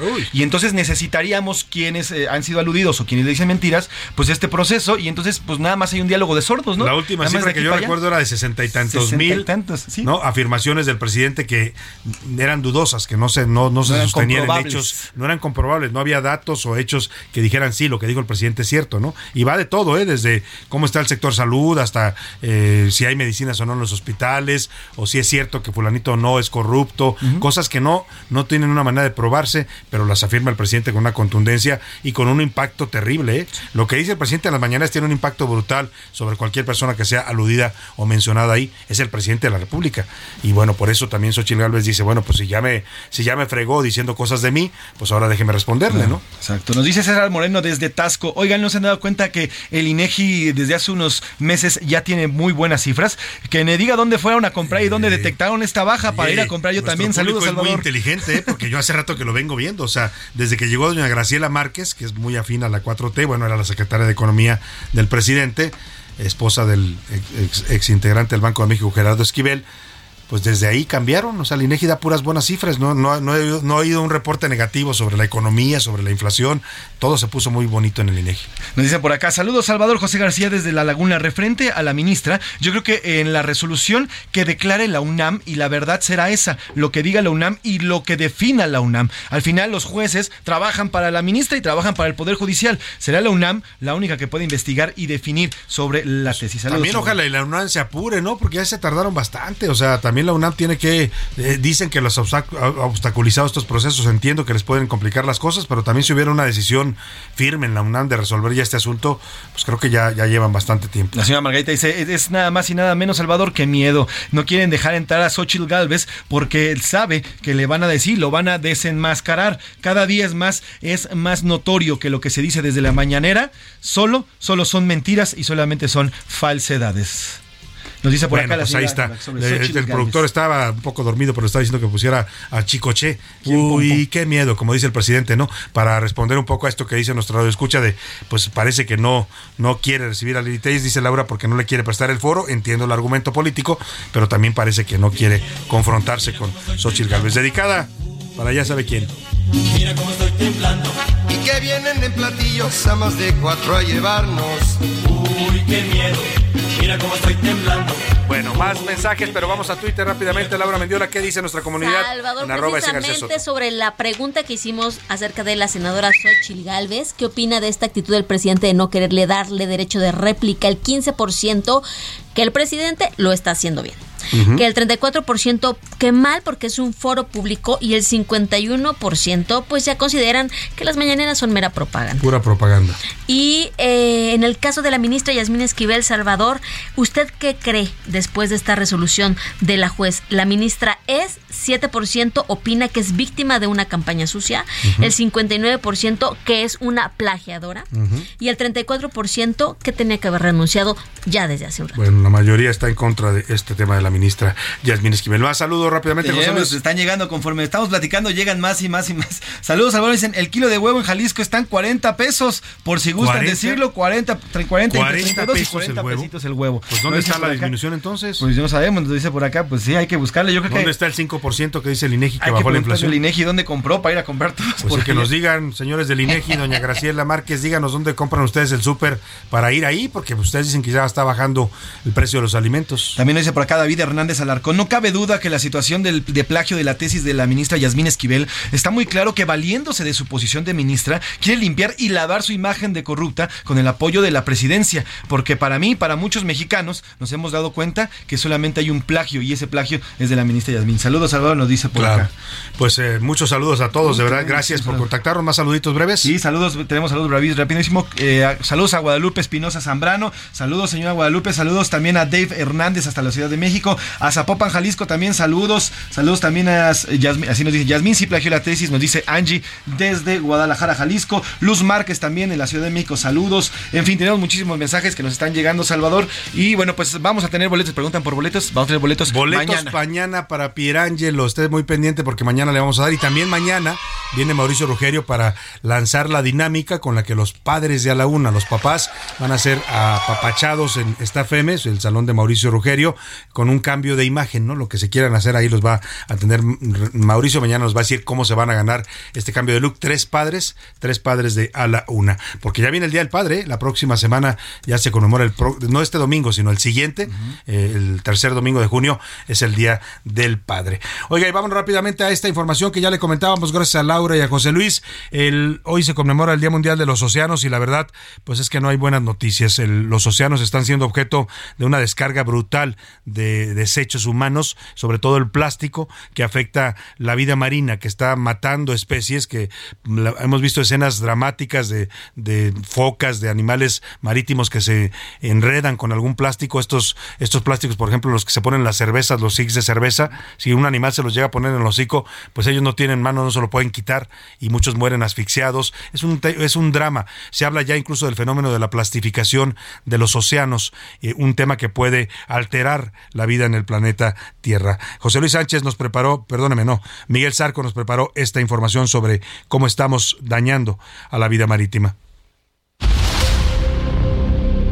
Nuestro planeta está compuesto por 70% agua y el resto tierra. De toda el agua en el mundo, 90% está en los cinco océanos. Para su mejor estudio al planeta lo dividieron en cinco. Pacífico, que es el más grande, Atlántico, Índico, Ártico y Antártico. Aunque es prácticamente imposible saber cuánta agua hay en los cinco océanos, expertos calculan que son cerca de 1.370 billones de litros, donde vive todo tipo de fauna y flora. Aunque los oceanógrafos y otros expertos han investigado los océanos, hoy sabemos más del espacio que de las profundidades de nuestros mares. Estos enormes mantos de agua que cubren toda la superficie terrestre son vitales para la coexistencia de todas las especies en el mundo. Gracias al fitoplancton y los llamados bosques acuáticos, producen cerca del 50 y 80% del oxígeno que se libera en el planeta. El resto, cerca del 30%, se produce en bosques y árboles en la Tierra. Los océanos regulan el clima al absorber el calor y la radiación que llega a la Tierra desde el Sol. Además, provee de alimento y otros recursos al resto de las especies marinas o no. A pesar de la importancia de los océanos, los seres humanos nos hemos empeñado en destruir el ecosistema. La pesca furtiva de cualquier producto marino ha puesto en condiciones extremas a los océanos, además de la contaminación. Según cálculos de la ONU, al año son vertidos cerca de 13 millones de toneladas de plástico. Por eso la organización Greenpeace exige a los gobiernos la protección de los océanos. Miles de personas en todo el mundo estamos pidiendo a los gobiernos que protejan a los océanos. Así, los científicos estiman que hay 170 billones de toneladas de basura. Algunas son verdaderas islas de contaminantes que provocan la muerte de especies y la destrucción del ecosistema. Hoy, Día Internacional de los Océanos, es necesario hacer una reflexión sobre cómo tratamos esta parte vital de nuestro planeta, porque de acabar con estos mantos de agua, la extinción de prácticamente todas las especies, incluida la nuestra, sería un hecho. Para la una con Salvador García Soto, Miguel Ángel Ramírez. Bueno, pues ahí está, eso es uno de esos temas en los que la verdad es que la solución pues no depende solamente de, nosotros en lo individual, eh, ni, ni siquiera en lo colectivo como sociedad, pero sí depende mucho más de las grandes empresas, de las grandes marcas que siguen produciendo plástico al por mayor. Ya hay muchas formas de sustituir los plásticos eh, dañinos, estos plásticos que tardan siglos incluso en, de- en degradarse, algunos de ellos, cientos de años, eh, y sustituirlos por plásticos biode- biodegradables o por otro tipo de materiales, ¿no? Empaques de cartón. Oiga, acuérdese, yo me acuerdo mucho cuando era niño, no había tanto plástico y, y no, no lo necesitábamos, ¿no? Si usted compraba un refresco era de vidrio y la botella era retornable. ¿No? Eh, tantas cosas, la leche venía en, bases retornables, o sea, podemos volver a esos hábitos en los que el plástico no era tan indispensable para los seres humanos y también le decía, depende, ahí sí, es la acción en la que nosotros podemos contribuir, rechazar a marcas que le vendan plástico y utilizar, o incluso hay ya marcas que, por ejemplo, no tiene usted que estar comprando la botella de líquido para jabón todas las veces, va se lo pueden surtir a granel y lleva su mismo bote. O sea, también tenemos nosotros que cambiar los hábitos que por comodidad adquirimos, ¿no? Por flojera y que ahora están matando la vida en los mares. Ahí está este tema importante. Vamos a información de último momento. José Luis Sánchez, ¿qué nos tienes? Salvador, continúa la emergencia en Nueva York y Washington luego de que, a ver, vamos por partes. Desde hace dos semanas hay unos fuertes incendios en el norte de Canadá, lo que ha provocado no solamente la expedición de muchísimo humo, sino también la quema de muchos parajes. Bueno, pues eh, eh, ante la cercanía entre Canadá y Washington y Nueva York, desde antier por la tarde, en Nueva York comienza a verse eh, el, cielo color rojo. Ya se ve el efecto del incendio. Totalmente rojo y también en Washington. De hecho, hoy en la portada del Heraldo de México tenemos la, fotografía de Nueva York. Vamos a compartir Vamos a compartirla, en, nuestras redes, sociales. para que la gente la vea. Y bueno, eh, pues. Es, una, es impactante, de verdad, porque ver a la, gran manzana a Nueva York con este tono rojizo, pues habla de lo, cerca y lo fuerte que está este incendio en esa zona de Estados Unidos. Eh, los gobiernos de estos dos estados, tanto Nueva York como Washington, han ordenado a la gente que no salgan de sus casas y salen, se salgan cubiertos con gogles, con, tapabocas. En fin, bueno, pues es la emergencia. Vamos a estar muy pendientes del tema y le estaremos informando. Vámonos por lo pronto a la pausa con Ed Sheeran, este cantante británico que le hizo esta canción homenaje a los mares del Atlántico, sobre todo al mar Canario, al mar de Tenerife, así se llama la canción.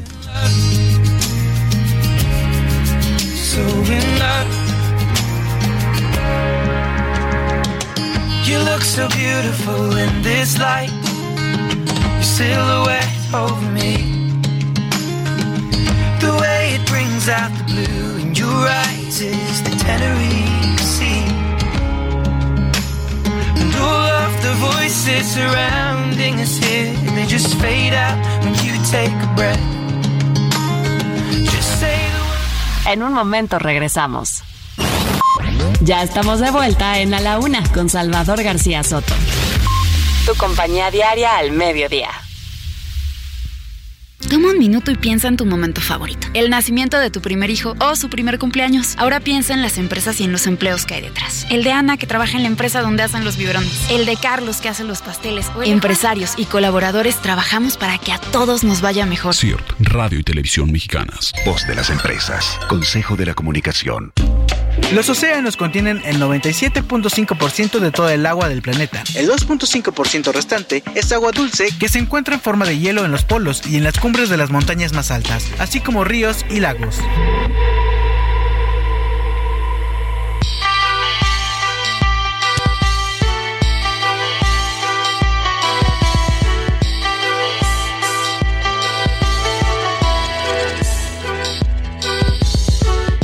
Hijo del capitán Trueno nunca fue un hijo digno del padre.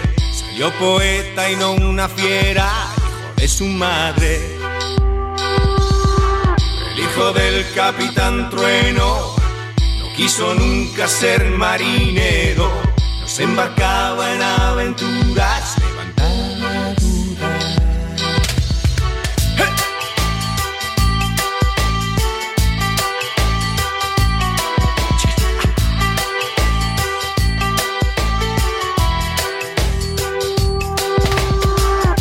hijo del capitán Trueno tenía un algo que le hacía distinto, distinto como cada quien este lo nunca visto. Y se pasaba horas entre las ballenas y se hibridaba solo y siempre con sirenas. Y apoyado en el faro cantaba así. En el océano me pienso Veo el océano no sé, tan increíblemente inmenso, tan respetable que no navegaré, no navegaré Dos de la tarde con 32 minutos. Estamos regresando de la pausa con esta canción del gran Miguel Bosé, una canción de 2002 llamada El hijo del capitán Trueno, una canción que en esencia habla de su, la relación con su padre, su padre que fue un gran torero y un sex symbol de la época de los años 50, el señor eh, Luis Miguel Dominguín. Pero también alude pues a esta percepción de los mares como una cosa inmensa. Mire, los, eh, los humanos tenemos esa fascinación por los mares, pero la fascinación, le decía yo, en parte viene porque al final es de donde venimos, de ahí viene la vida, pero también porque es algo desconocido para nosotros. Es un mundo del que ignoramos todavía muchas cosas. El ser humano conoce hoy día, pleno siglo XXI, más del espacio, sabe mucho más del espacio que de lo que hay y pasa en los mares. De ese nivel, de ese tamaño es la ignorancia que tenemos de este otro mundo, esta otra forma de vida que es la vida marítima. Escuchemos al gran Bosé hablando de sirenas, ballenas y de la inmensidad del océano. Y se pasaba horas entre sus ballenas con arte seducir y a todas las sirenas. Desde lo alto del faro les cantaba así, así, así. A la una. Con Salvador García Soto. El ojo público. En A la Una tenemos la visión de los temas que te interesan en voz de personajes de la academia, la política y la sociedad. Hoy escuchamos a Carlos Salomón en Sabías que. El ojo público. Salvador, otro primero de mayo que se celebra y gobiernos y sindicatos no reconocen que la relación de las nuevas formas de trabajo impulsadas por la tecnología y la pandemia agudizaron la individualización de los empleos y restan poder de influencia a los sindicatos. Celebraciones como se hacían antes, sin reconocer que el mundo ya cambió. El trabajo a distancia se ha convertido en una demanda principal y esto obliga a crear nuevos canales de comunicación con los trabajadores para no perder la capacidad de influencia en el diálogo social. La uberización de la economía marca la relación actual y futura de los sindicatos. Sobre todo porque hay empresas que se niegan a crear sindicatos cuando ven que en la relación individual ellos pueden encontrar nuevas formas de explotación sin darle participación a un sindicato. Hay que acomodar el derecho del trabajo a las nuevas formas de trabajar. Y es después cuando deben entrar los sindicatos. El modelo clásico sindical va camino a desaparecer. Las empresas son cada vez más globales y los sindicatos mantienen un perfil nacional. La respuesta se ve erosionada al no tener respuesta a temas como la devaluación salarial. Salvador, ¿sabías que estamos ante un fenómeno que trastoca las relaciones anteriores y no tenemos una nueva forma de relación? Hay que construirla, Salvador, para no celebrar los unos de mayo entre formalismos que ya se fueron y problemas que laceran a los obreros del mundo. A la una, con Salvador García Soto. Dos de la tarde con 35 minutos. Interesante la reflexión de Carlos Salomón, nuestro colaborador aquí en el Ojo Público y sus sabías qué, que habla de este desfasamiento que hay todavía entre la vieja cultura sindical. Venimos de décadas de un sindicalismo charro en México, esa es la verdad.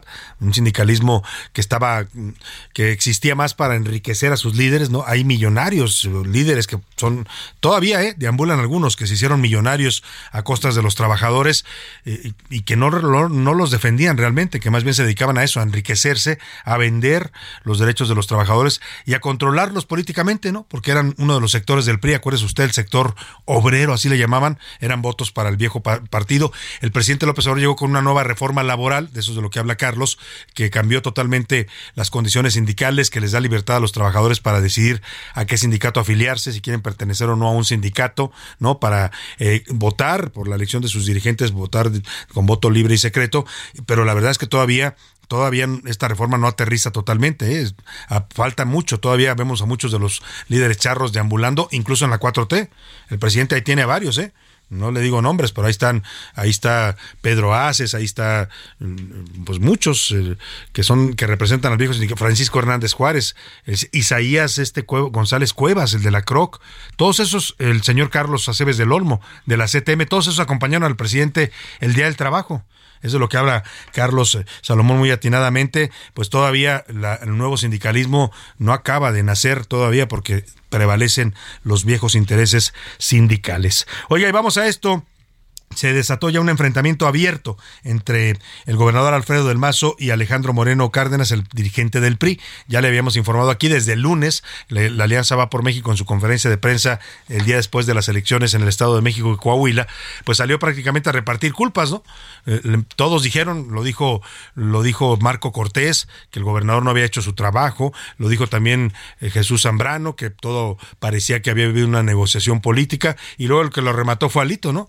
Que dijo el gobernador abandonó al PRI, abandonó a la militancia, eh, se desentendió, si le faltaba carácter, pues me hubiera pedido, yo le hubiera prestado, dijo, ¿no? O sea, cosas muy fuertes ya desde el, desde el domingo en la noche había empezado esta campaña que claramente sale desde la dirigencia nacional del PRI, con la vocera del CEN del PRI, Paloma Sánchez, diputada federal, que le puso en Twitter ahí a Alfredo del Mazo que era un gobernador traicionero y le preguntó qué embajada le ofrecieron, ¿no? Para, para que usted entregara el Estado. Bueno, pues esto ya salió Alfredo del Mazo a responder. Mire, nunca contesta Alfredo del Mazo, nunca se quiere despeinar el gobernador. Le hemos pedido también aquí entrevista en varias ocasiones. Dijeron que nos iban a dar una entrevista, vamos a ver si es cierto.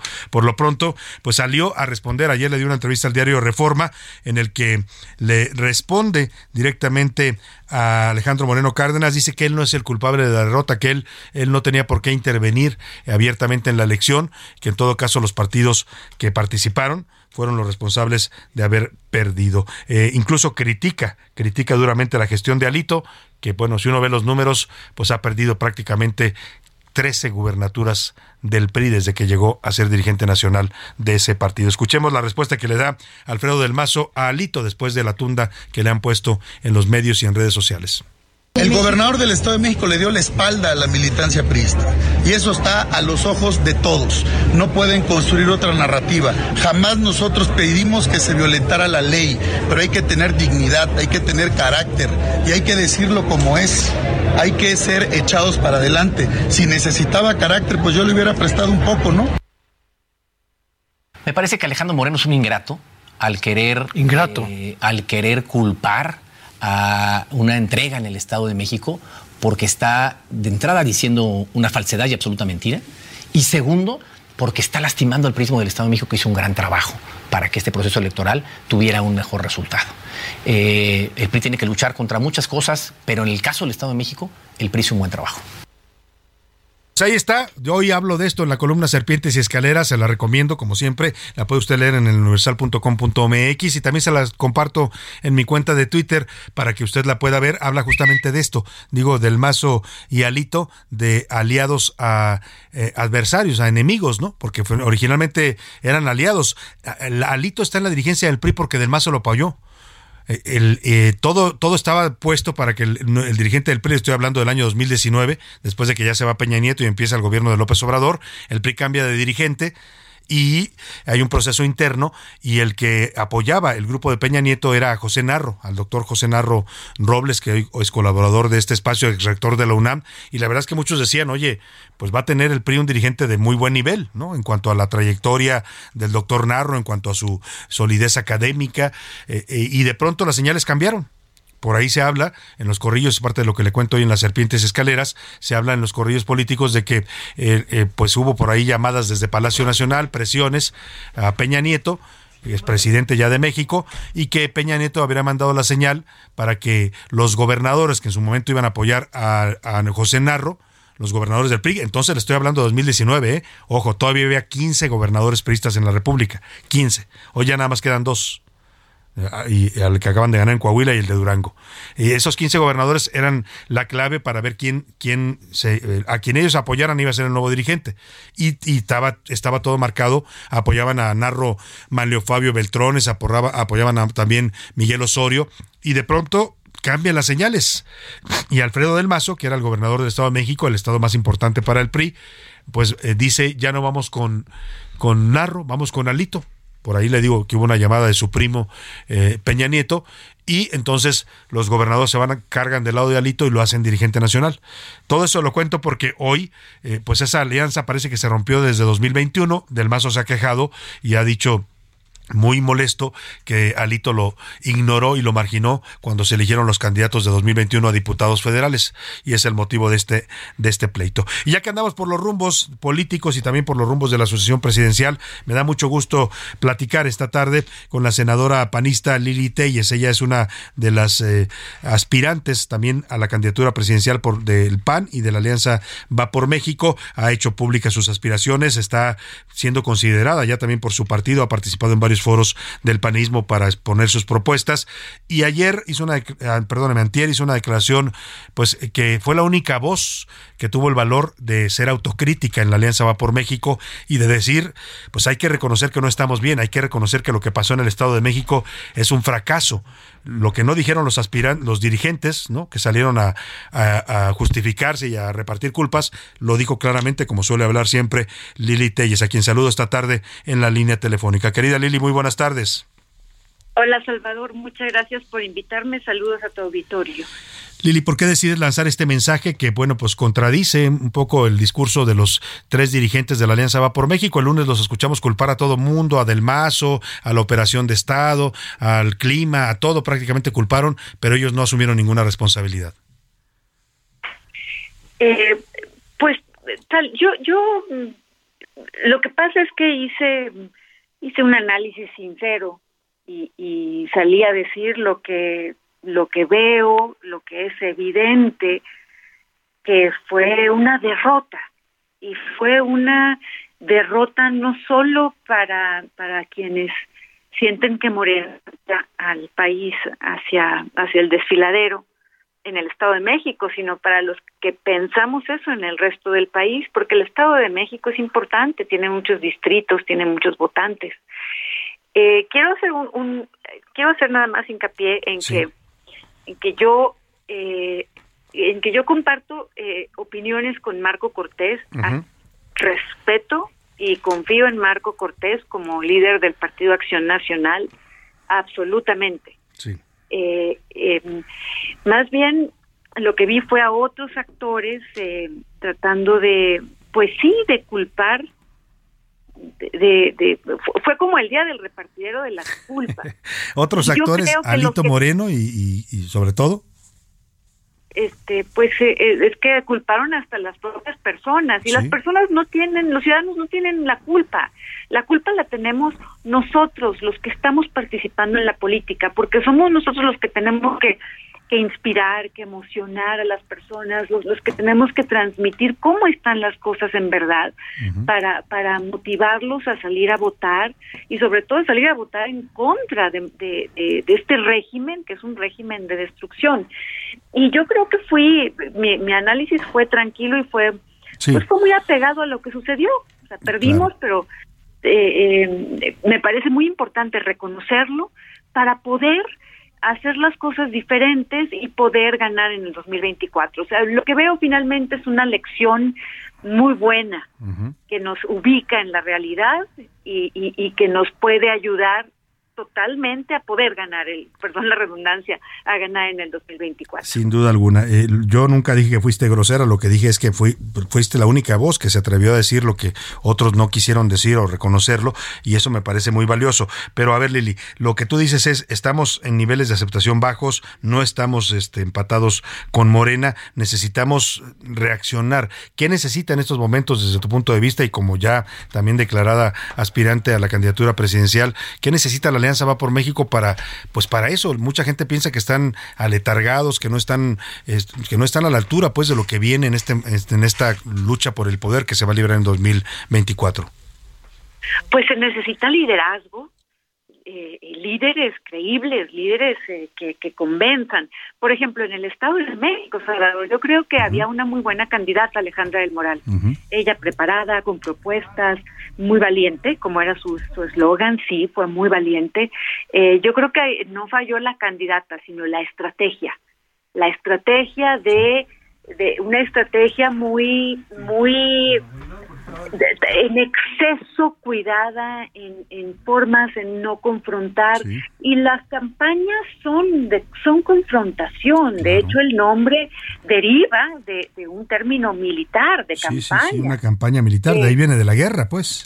Exacto, exacto, porque finalmente esos son en el fondo y creo que la campaña de que la o sea, que la candidata estaba bien, pero que la estrategia eh, fue muy muy delicada y, y no son momentos ahorita de de, de, de, cuestiones de delicadeza. De tibieza, ¿no? Estamos de tibieza, porque estamos viviendo un momento durísimo con una propaganda que viene desde Palacio Nacional, desde el presidente de la República, en la que está dividiendo a los mexicanos, en la que está eh, fomentando rencores, eh, en una en una forma pues ¿qué, te voy a decir no en la que no se debe hacer porque el presidente pues nada más presidente de quienes están con él y a todos los demás eh, nos nos nos eh, nos insulta desde Palacio Nacional.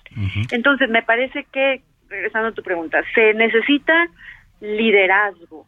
Por eso yo creo que yo puedo ser una muy buena candidata, porque sé comunicar y como estamos en una guerra de propaganda, es fundamental poder expresar con toda sencillez y claridad y en forma coloquial qué está pasando, que efectivamente Morena no ha traído un, mejoras en ningún ámbito.